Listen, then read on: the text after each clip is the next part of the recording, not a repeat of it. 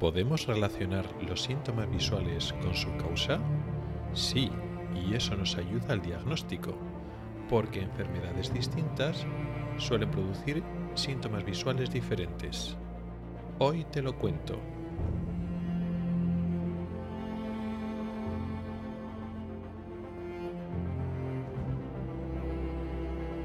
Oculares, el podcast de salud visual con el oftalmólogo Rubén Pascual.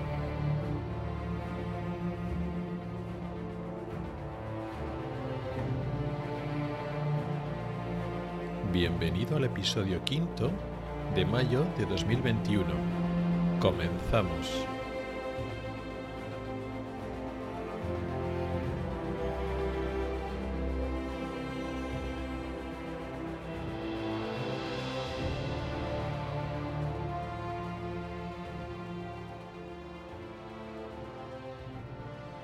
Hola y bienvenido al podcast de Ocularis sobre salud visual y oftalmología. Soy Rubén Pascual, oftalmólogo y divulgador a través de este podcast y del blog ocularis.es. Este es el episodio quinto de la quinta temporada correspondiente al mes de mayo de 2021. Y el tema de hoy son los síntomas visuales. Así, en general. Parece un tema totalmente inabarcable y menos en 30, 40, 50 minutos de podcast y parece que estamos hablando de toda la oftalmología. Es decir, parece que todo lo que va a tratar un oftalmólogo se trata de alguien que venga con algún síntoma visual. Ya veremos, explicaremos que luego no es así. Y es imposible dar una visión detallada de cada cosa, de cada síntoma y hacerlo corresponder a cada tipo o categoría de enfermedad. Pero sí que quiero dar una visión global no por hacer una explicación completa de todas las enfermedades, evidentemente, solo tocaremos y enlazaremos síntomas con las enfermedades más frecuentes que causan esos síntomas, pero el objetivo del episodio de hoy es describir los síntomas. Veremos que no es simplemente un síntoma visual es veo mal o no veo y ya está. Que eso a veces pasa mucho, ¿no? Dentro de que los oftalmólogos no somos los que hacemos las historias clínicas más largas, más enrevesadas, no somos los que estamos haciendo el anamnesis, las, las preguntas de la entrevista clínica más larga comparado, yo que sé, con un internista, que hace muchísimas más preguntas. Un oftalmólogo no, no necesita hacer tantas preguntas, pero sí que hacemos unas pocas preguntas para orientar. No sirve, mm, ya está, que no, que veo mal y ya está, ya me mira y ya está. Sí, luego al final tenemos que hacer una exploración y en muchos casos la exploración va a ser como muy definitoria. Pero sí que es importante ese síntoma en concreto de que ves mal o que no ves, eh, especificarlo. Veremos que se puede matizar y según los matices nos orientan hacia unas enfermedades o hacia otras enfermedades. Y hoy vamos a hablar de eso, eso de que no veo o no veo mal, tiene muchos matices y eso es lo que vamos a explicar hoy. Pero antes de nada, quiero separar en los síntomas relacionados con lo que es la oftalmología o la patología visual y ocular, lo podemos separar en dos grandes bloques. Una cosa es lo que ves, que puedes ver bien, mal, regular y tener una alteración, lo que es en la percepción visual, y otro síntoma es, o otra categoría de síntomas es lo que sientes en el ojo o los alrededores del ojo. Y eso es importante. Esto segundo bloque también es oftalmología, aunque no afecte a la visión. Y eso a veces se nos olvida. Si a ti te duele el ojo, o tienes el párpado rojo, o se te queda el párpado, o tienes la pupila más grande, o no mueves bien el ojo, eso es oftalmología pura y dura. E igual no te está afectando a la visión, o te puede afectar la visión en menor medida. Por ejemplo, tenemos una úlcera en la córnea. Pues duele mucho y el ojo se pone rojo y te molesta la luz y apenas puedes abrir el ojo y te llora. Y muy posiblemente también tengas una alteración visual, no muy grave, pero por ese ojo que te duele, que lo tiene rojo, que te llora, que te molesta tanto la luz, posiblemente veas un poco mal, pero ni te das cuenta porque los otros síntomas son más importantes y más relevantes. Por eso hay unas patologías, unas enfermedades en las cuales priman y es más importante este otro segundo bloque de síntomas de lo que no vamos a hablar hoy, de lo que sientes en el ojo o los alrededores. Hoy nos vamos a detener en los síntomas de la visión, del fenómeno de ver, de percibir imágenes.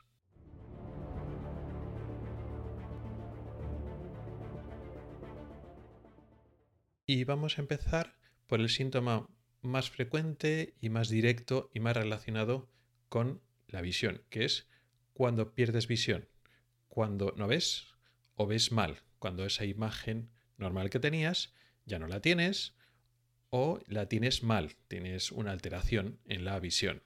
Pero una alteración en el sentido de que pierdes, de que antes veías bien y ahora se te ha mermado, te han quitado parte de esa calidad o cantidad de ver. En este contexto, aparte de decir, pues veo mal, nos importa mucho si es de un ojo, de los dos ojos, muy importante el tiempo de progresión, si ha sido crónico poco a poco, si ha sido más agudo, más en poco tiempo, o brusco, de un momento para otro. Y también si está acompañado de otros síntomas, si ha habido dolor, si ha habido ojo rojo o el ojo está indoloro pero ha perdido visión, todo eso nos ayuda mucho a orientarlo. Pero ahora no vamos a hablar de estas características que nos ayudan mucho, los síntomas acompañantes, el tiempo de evolución, si es unibinocular, eso es muy importante, pero vamos a centrarnos solo en, digamos, la cualidad o las características de esa pérdida visual.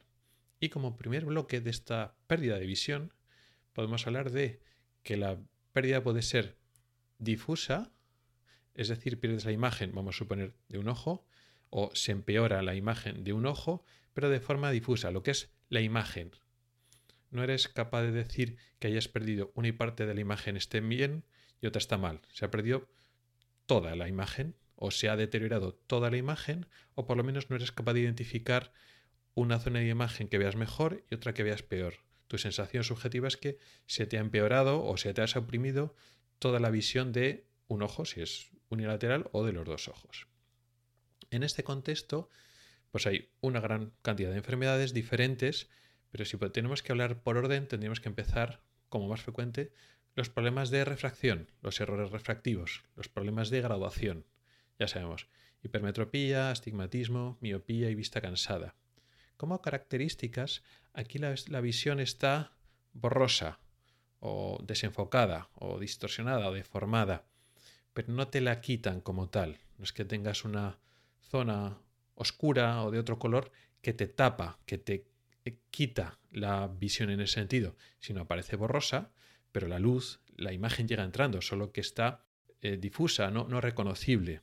Y ese tipo de matices nos ayuda mucho a separarlo de otras causas. Aparte de esta causa, que es la más frecuente, el problema de gafas, y puede aparecer de forma más o menos súbita, o, por lo menos no tan crónica, puede aparecer de forma unilateral, o en edades y momentos que no pensamos que sea un problema de gafas porque nunca he necesitado gafas y ahora me pasa de repente. A veces puede pasar.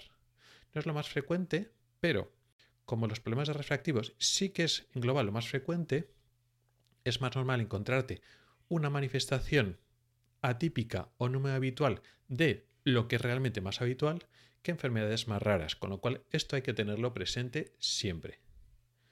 ¿Qué otras enfermedades pueden causar una previsión así difusa? Y puede ser relativamente parecido a los problemas de gafas.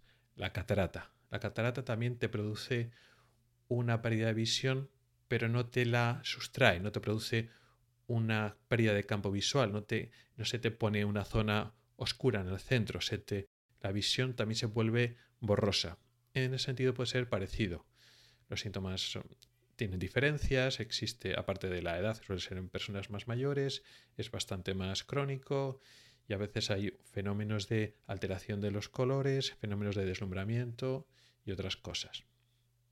¿Qué otras enfermedades pueden producir esto? Alteraciones de segmento anterior, de forma más rara. Aparte de la catarata, que la catarata también está en el segmento anterior, es decir, la parte anterior del ojo, también, también puede haber problemas en la córnea o en el espacio entre la córnea y el cristalino, en la cámara anterior, cuando está ocupado en vez de por ese humor acuoso, que es transparente, algo que opacifique. Pues puede ser sangre o puede ser células inflamatorias y entonces ves mal. Lo que pasa es que normalmente cuando hay una alteración de la córnea, sobre todo si es subaguda o aguda, o un problema de cámara anterior, por ejemplo, si es una inflamación, pues hay una previsual, pero suele haber otros síntomas, dolor, sensación de presión, y entonces ya el diagnóstico nos lo orienta, digamos, esos otros síntomas. También puede ser un problema de la parte posterior del ojo, es decir, de la zona de la cavidad vítrea o de la retina o del nervio óptico. En este sentido, normalmente el ojo cursa con pocos síntomas, aparte de la pérdida visual. Suelen ser ojos blancos y no tiene por qué tener dolor, excepto las inflamaciones del nervio óptico, como, luego veremos. Sin embargo, los problemas agudos o subagudos de la parte anterior, excluyendo la catarata, decíamos que suele cursar con inflamación, ojo rojo o algunos otros síntomas. Entonces el ojo que de repente ha perdido visión de forma indolora, podemos a veces orientarlo directamente a esto. Sobre todo es una cosa aguda sin antecedentes previos. ¿no? Decir, uy, pues el ojo está aparentemente normal, no hay ningún dolor, no hay ningún otro síntoma, y de repente en un ojo previamente o sano, que no conocíamos nada de él, ha perdido visión. Pues puede ser bastante habitual que el problema esté detrás, en el fondo del ojo. ¿Qué problemas hay en este sentido que den una pérdida de visión difusa? Pues cuando el gel vitrio, que tiene que ser transparente, ya no es transparente, pues suele dar una visión difusa. No siempre, pero es habitual. Por ejemplo, un sangrado. Cuando hay sangre en el vitrio, lo que se llama hemovitrio, pues entonces la sangre es opaca, no deja pasar bien la luz y entonces pierde la, la visión normalmente de forma global. No siempre, a veces queda un coágulo en una parte del vitrio y entonces da una pérdida de visión parcial, solo te quita una parte del campo visual, pero es bastante habitual que el sangrado, la hemorragia sea difusa y entonces la previsión es difusa. Y por otra parte, cualquier problema en la retina, que sea un problema difuso, por ejemplo, un desprendimiento de retina total, o se produce una oclusión de un vaso sanguíneo, sea arteria o vena, pero que es una, oclusión central, de la vena central o de la arteria central de la retina, pues se pierde la visión en global de toda la retina. Pues entonces tiene una previsión global de toda la visión de ese ojo. Vamos a particularizar un poquito más. Y a veces ocurre que el paciente nota que es una pérdida difusa o no lo sabe especificar que sea una zona del campo visual, pero realmente sí que solo afecta a una zona del campo visual, cuando es la central. A veces se puede, se puede perder la zona del centro del campo de visión y tú notar como que has perdido la visión así en general. No te das cuenta que la zona periférica de tu visión está conservada, porque como la del centro es la más importante, pues ocurre eso. Pues he perdido la visión de este ojo. Pero una parte, bueno, en general no veo mal con este ojo. Y realmente es solo una alteración del centro. Es decir, algunos escotomas centrales, es decir, pérdida del campo visual del centro, se confunden con pérdidas globales o difusas de toda la visión. Y en este contexto podríamos meter todas o gran parte de las enfermedades que producen lo que se llama escotomas centrales, que son problemas del centro de la retina, en la mácula, es decir, maculopatías y luego algunas enfermedades de nervio óptico que afectan principalmente al centro del campo de visión. ¿Qué maculopatías tenemos? Pues como más frecuentes la degeneración macular asociada a la edad, muy típico en personas mayores, tanto en su forma clásica o seca que se llamaba antes, como la complicación de la membrana neovascular. También tenemos otras formas de membrana neovascular, ese tejido que crece debajo de la mácula, no asociadas a degeneración macular, sino a otras enfermedades como la miopía alta. También tenemos, por supuesto, el edema macular, donde el edema es un encharcamiento del centro de la retina, producido pues, típicamente por diabetes o otras enfermedades vasculares o inflamaciones de la parte posterior del ojo, entre otras cosas. Y existen otras maculopatías ya menos frecuentes. Y dentro de las neuropatías, es decir, enfermedades del nervio óptico, pueden dar una, esta pérdida difusa o no especificada, las que alteran la visión en su conjunto o las que afectan al centro, pero el paciente no se da cuenta que en la zona periférica se conservan. Entonces hay cierto tipo de neuropatías, especialmente más agudas o subagudas, como por ejemplo las inflamatorias, lo que se llama neuritis óptica, y los problemas de riego, un problema de falta aguda de riego sanguíneo, un problema lo que se llama isquémico, que se llama así, neuropatía óptica isquémica anterior. Tiene un nombre así un poco raro, pero sería para que nos entendamos como un infarto del nervio óptico. Aunque no se llame así, es para que nos entendamos.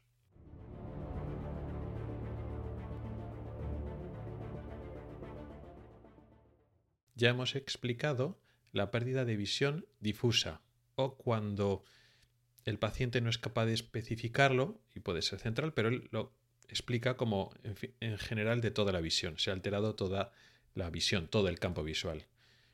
Luego tenemos cuando la pérdida de visión no afecta a toda la visión en general, sino a una zona concreta, una parte concreta del campo visual. En una parte del campo de visión está alterado por lo que sea, está oscurecido o totalmente anulado o solo parcialmente anulado, pero otra parte de la visión está bien. Aquí tenemos, esto se llama pérdida campimétrica o escotomas. El escotoma es el área donde ves mal, siendo el resto del campo visual donde está conservado, donde ves bien. Siempre que hay un escotoma tenemos que pensar en un problema de mm, segmento posterior o más atrás. Es decir, la parte anterior del ojo, los problemas de cristalino, de cámara anterior, de córnea, no dan estos escotomas, no dan pérdidas campimétricas y otros defectos como los defectos de gafas, los errores refractivos o las ambliopías, los problemas de desarrollo de la visión, tampoco dan escotomas. O sea que ya tenemos una orientación muy concreta, que hay varias estructuras, pero bueno, ya tenemos orientado el diagnóstico. Podemos hablar de escotomas centrales, que afectan al centro de la visión, y de eso hemos hablado antes, las maculopatías y los eh, problemas de nervio óptico que afectan solo a la zona central.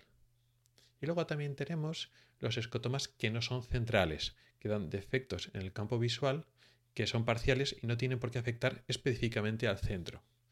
¿Qué tenemos? Pues problemas de retina que no son globales, por ejemplo, un desprendimiento de retina puede ser total, pero la mayor parte de las veces no.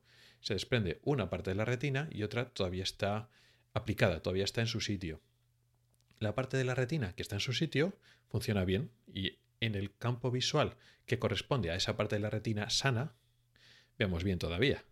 Y la retina que está desprendida funciona mal, con lo cual el campo visual que se proyecta, que corresponde a esa zona de retina desprendida, vemos mal. Entonces da un defecto campimétrico.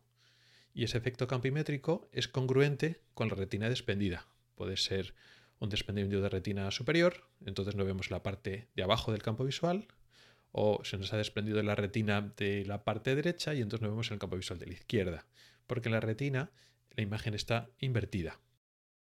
Pasa algo parecido en los defectos o las oclusiones vasculares cuando no son completas.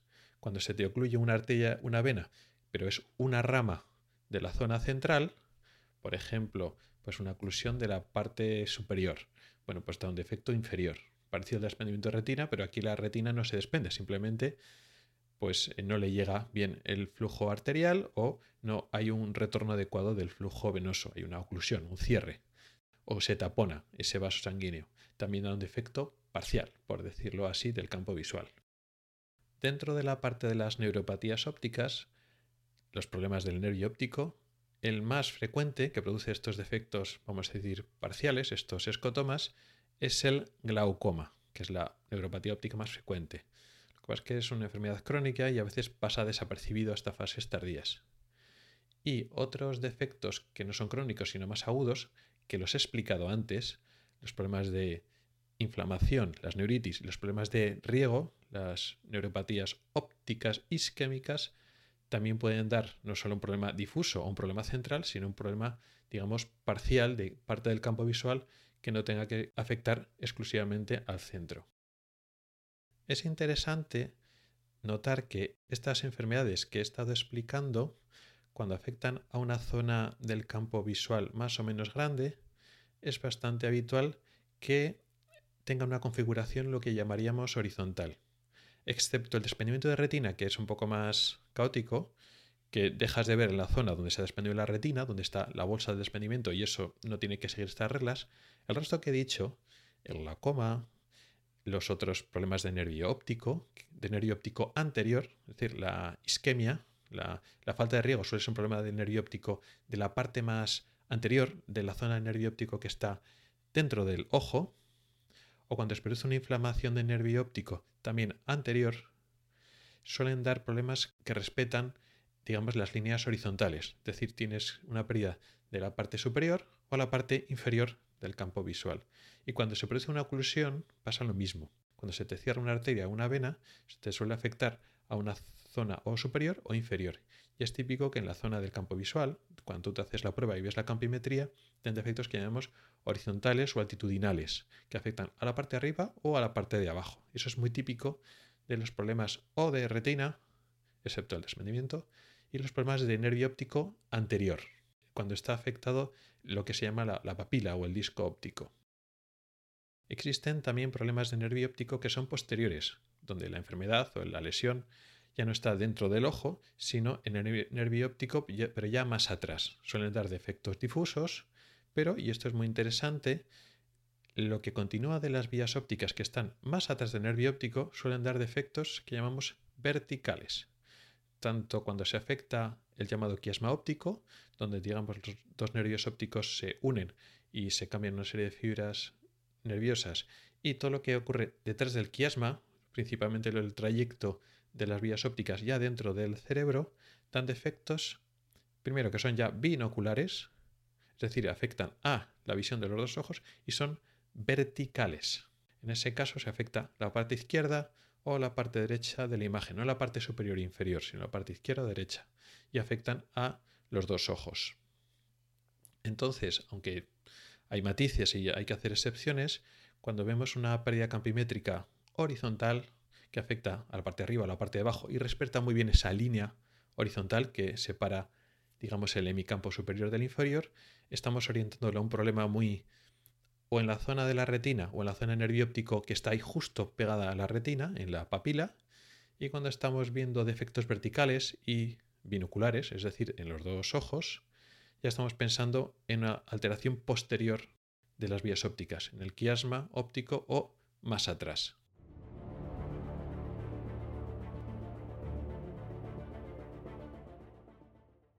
Existen otros síntomas visuales que están en el área de lo que percibimos, no lo que sentimos en el ojo, sino de lo que percibimos, pero no es exactamente que perdamos visión. Y estos síntomas a veces son un poquito más complicados de aproximar de forma diagnóstica, de hacer una aproximación o una ruta diagnóstica para llegar a lo que es la enfermedad. Un síntoma no súper frecuente, pero tampoco es extraño y que a veces es difícil de manejar es la visión doble. Cuando el paciente te dice, no que no ve o que ve mal, dice que ve dos imágenes, que es lo que se llama diplopia, que es visión doble. La visión doble tiene diferentes características, momentos de aparición, etc. Pero la podemos dividir en dos grandes categorías, lo que se llama monocular o binocular. La diplopia monocular es la que se produce en un solo ojo. Tú ves doble, por ejemplo, con el ojo derecho, igual el paciente no se da cuenta y dice, veo doble. ¿Con qué ojo? Pues no sé, yo estoy con los dos ojos abiertos y veo doble. Y entonces tú pruebas. Entonces tú le tapas el ojo izquierdo y el paciente sigue viendo doble. Ah, entonces el problema está solo en el ojo derecho. O al revés, ¿no? Si está en el ojo izquierdo, pues claro, tú le tapas el ojo izquierdo y se ha resuelto el problema, pero le tapas el ojo derecho y entonces aparece la visión doble. También puede pasar que tengas diplopia monocular en los dos ojos, aunque suene un poco raro. Si es de los ojos, será bilocular. No. Puedes tener un problema de que veo doble.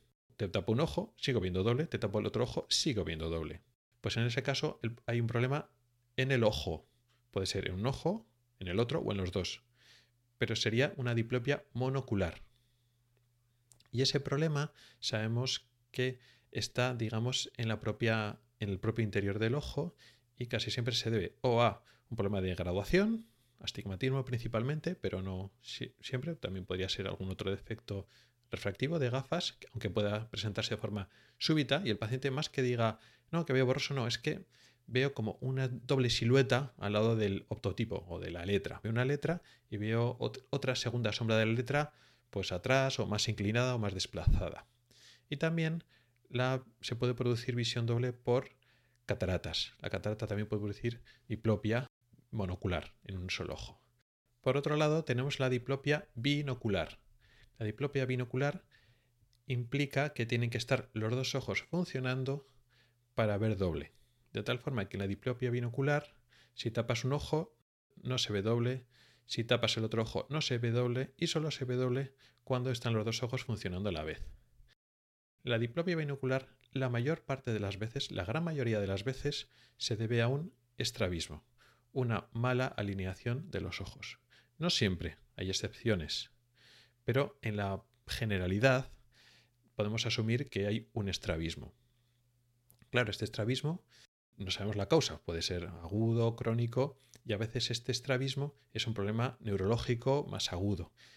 Y a veces no lo llamamos como estrabismo, o en nuestra cabeza tenemos pensado el estrabismo como una enfermedad crónica, eh, pues igual de la infancia que ha evolucionado, o puede aparecer en la adolescencia o en la edad adulta, pero no estamos pensando igual en estos síntomas de la visión doble. O a veces el estrabismo es de pequeño ángulo y al paciente no le vemos torcer de buenas a primeras, un estrabismo leve. El paciente ve doble, pero tú cuando le miras a la cara no se le ven los ojos claramente torcidos. Pero sin embargo es un estrabismo y el diagnóstico inicial es del estrabismo. ¿Cuál es el problema? Que cuando aparece la visión doble brusca, pues el problema es que muchas veces el estrabismo tiene una causa neurológica y hay una parálisis de un nervio que mueve un músculo del ojo y esa parálisis pues tiene una importancia porque hay que descartar problemas igual más serios. ¿Existen causas de diplopia binocular que no sean un estrabismo? Sí, pero son más raras, interesantes, pero yo creo que no nos vamos a meter hoy porque si no ya el capítulo se extiende demasiado.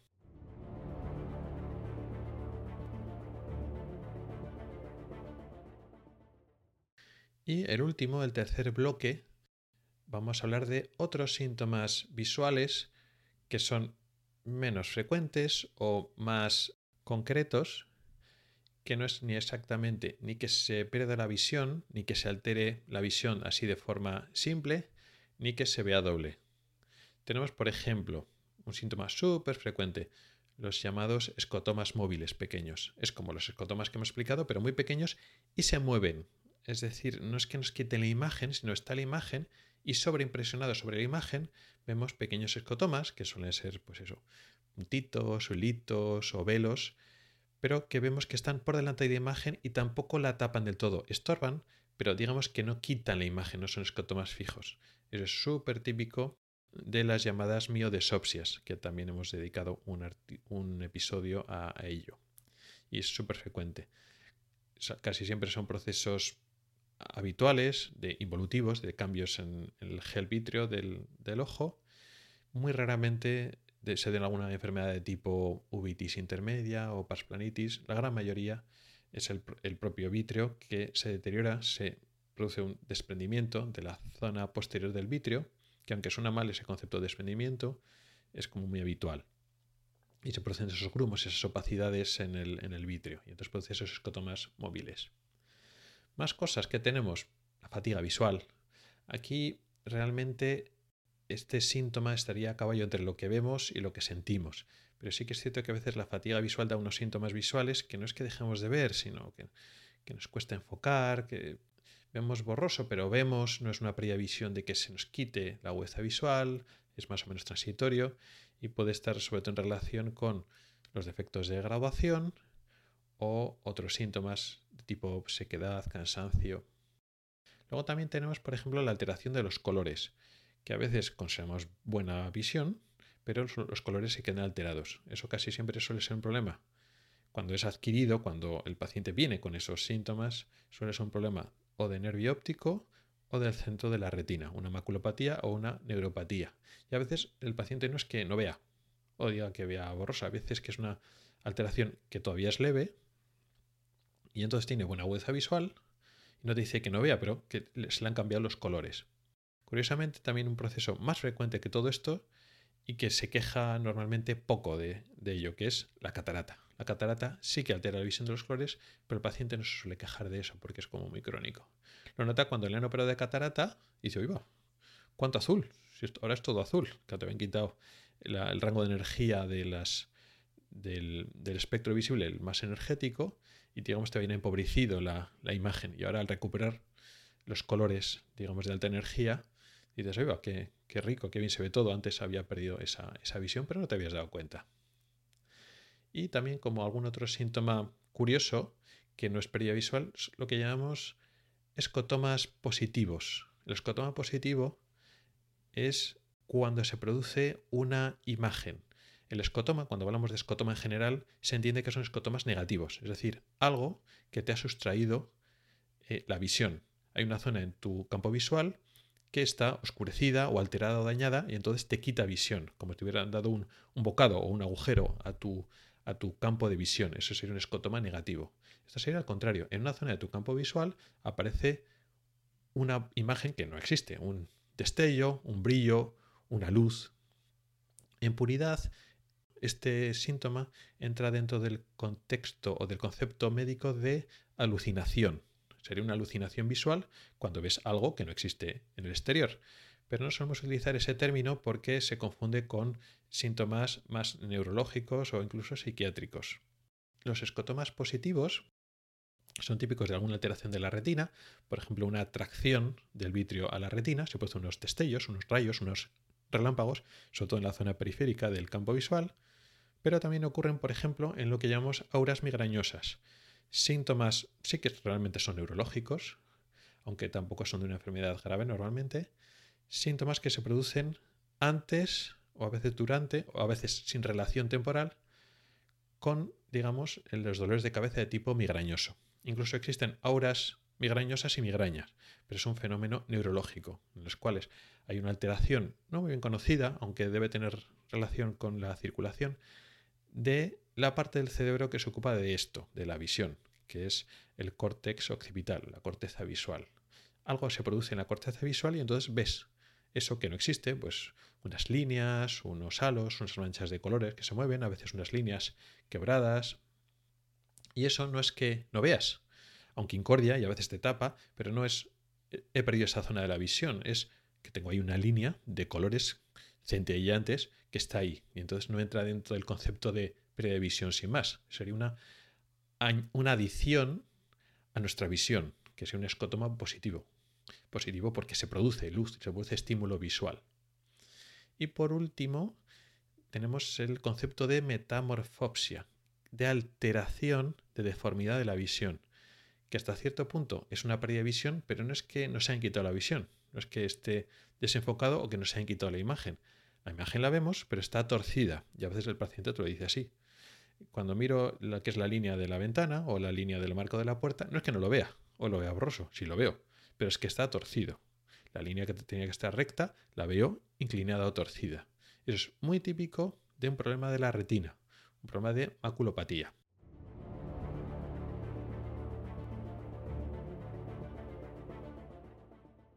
Y hasta aquí ya ha llegado el episodio de hoy.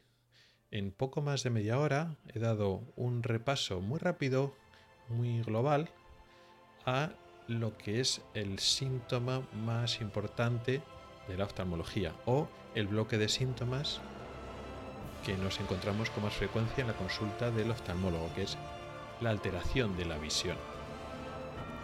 Espero que con esta visión global haya servido para enfocar un poco los síntomas y relacionarlo un poquito a grandes rasgos con las grandes enfermedades, las más frecuentes de la oftalmología. Muchas gracias por el tiempo que has dedicado a escucharme. Mi correo electrónico es ocularis.ocularis.es. Recuerda que también me puedes encontrar en Spotify y que tenemos un grupo en Telegram al que puedes entrar. En las notas del programa tienes mis cuentas de Twitter, Telegram y Facebook. No dudes en contactar conmigo para cualquier sugerencia. También encontrarás enlaces a artículos específicos del tema de hoy en el blog ocularis.es. Puedes comentar y poner tus valoraciones en mi blog, en las plataformas de Apple Podcast, Evox y Spreaker. Hasta el próximo episodio.